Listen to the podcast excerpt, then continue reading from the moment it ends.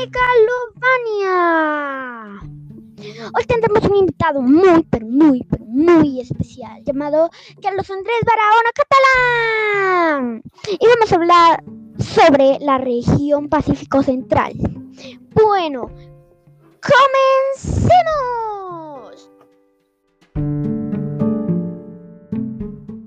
Bueno, comenzamos. Carlos, ¿nos podrías hablar un poco sobre esta región? Claro. Empezaré con los límites. Los límites al norte es la fila costera y la cordillera de Tielarán y Talamanca. Al sur, el Océano Pacífico. Al oeste, Guanacaste. Y la cabecera es Punta Arenas. Muchas gracias. ¿Nos podrías decir algunas características? Claro. Es una zona turística que se ubica en el Golfo de Nicoya. Los productos marinos son fuente de ingresos en esta región. También su clima es seco en el norte y lluvioso en el sur. Otra cosa muy importante es que un gran desafío que debe afrontar esta región es generar más fuentes de empleo mediante el fomento de la pesca industrial.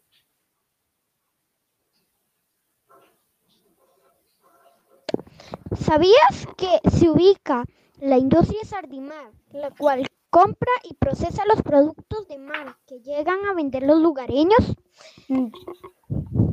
Además, se presentan algunos puertos más sobresalientes del litoral pacífico del país, como Punta Arenas, Caldera y Queros.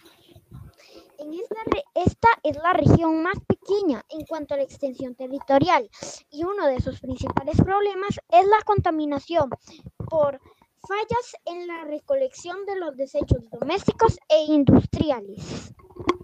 Interesante. Bueno, continuemos. ¿Nos podrías hablar un poco del relieve, Carlos? Se ubica en llanuras de poca extensión. Además, cuenta con cerros en la península Nicoya y los cerros de Herradura.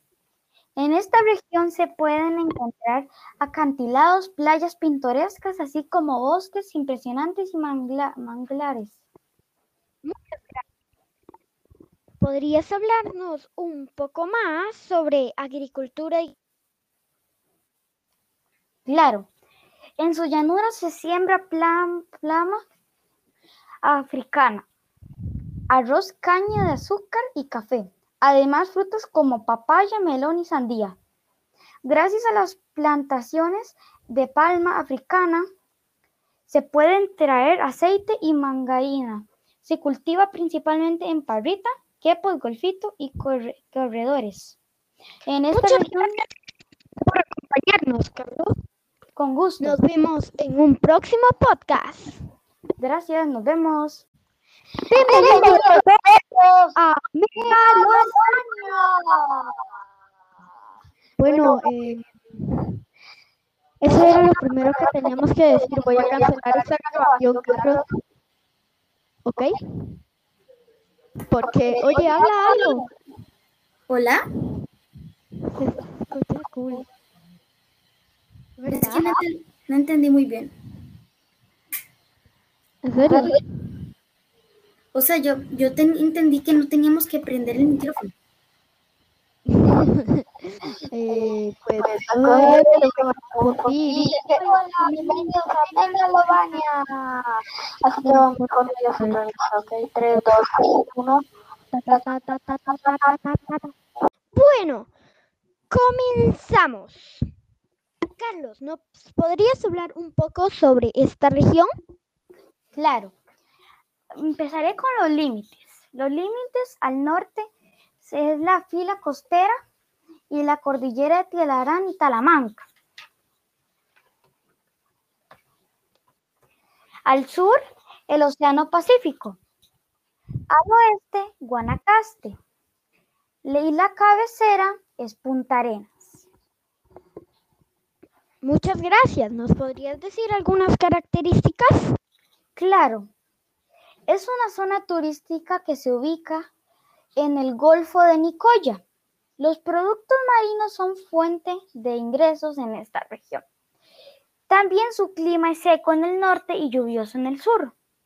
Otra cosa muy importante es que un gran desafío que debe afrontar esta región es generar más fuentes de empleo mediante el fomento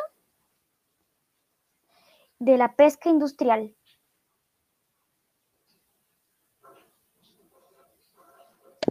¿Sabías que se ubica la industria sardimar, la cual compra y procesa los productos de mar que llegan a vender los lugareños? Además, se presentan algunos puertos más sobresalientes del litoral pacífico del país, como Punta Arenas, Caldera y que En esta, esta es la región más pequeña en cuanto a la extensión territorial y uno de sus principales problemas es la contaminación por fallas en la recolección de los desechos domésticos e industriales. Interesante. Bueno, continuemos. ¿Nos podrías hablar un poco del relieve, Carlos? Se ubican llanuras de poca extensión. Además, cuenta con cerros en la península Nicoya y los cerros de Herradura. En esta región se pueden encontrar acantilados, playas pintorescas, así como bosques impresionantes y manglares. Muchas gracias. ¿Podrías hablarnos un poco más sobre agricultura y... Claro. En su llanura se siembra plama africana, arroz, caña de azúcar y café. Además, frutos como papaya, melón y sandía. Gracias a las plantaciones de palma africana, se pueden traer aceite y mangarina. Se cultiva principalmente en Parrita, Quepos, Golfito y corredores. En esta región... por acompañarnos, Carlos. Con gusto. Nos vemos en un próximo podcast. Gracias, nos vemos.